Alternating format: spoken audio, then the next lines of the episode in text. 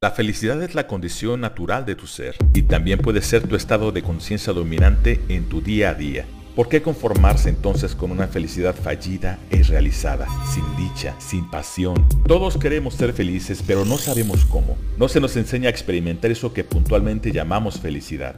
¿Por qué? En materia de felicidad, si esta no forma parte de tu experiencia de vida por derecho de conciencia, si no la habitas y te habita en este preciso momento, sencillamente no sabes. Entonces, solo sería una palabra, una noción hueca, sin el sustento de tu propia experiencia. Dimensión Acústica es un podcast creado para responder preguntas verdaderamente significativas con la finalidad de facilitar un acceso continuo a nuestra realización en la vida. Mi nombre es René de Sánchez, autor del libro Las cinco dimensiones de la felicidad. Acompáñame cada semana en Dimensión Acústica. Te va a encantar. Nos escuchamos pronto.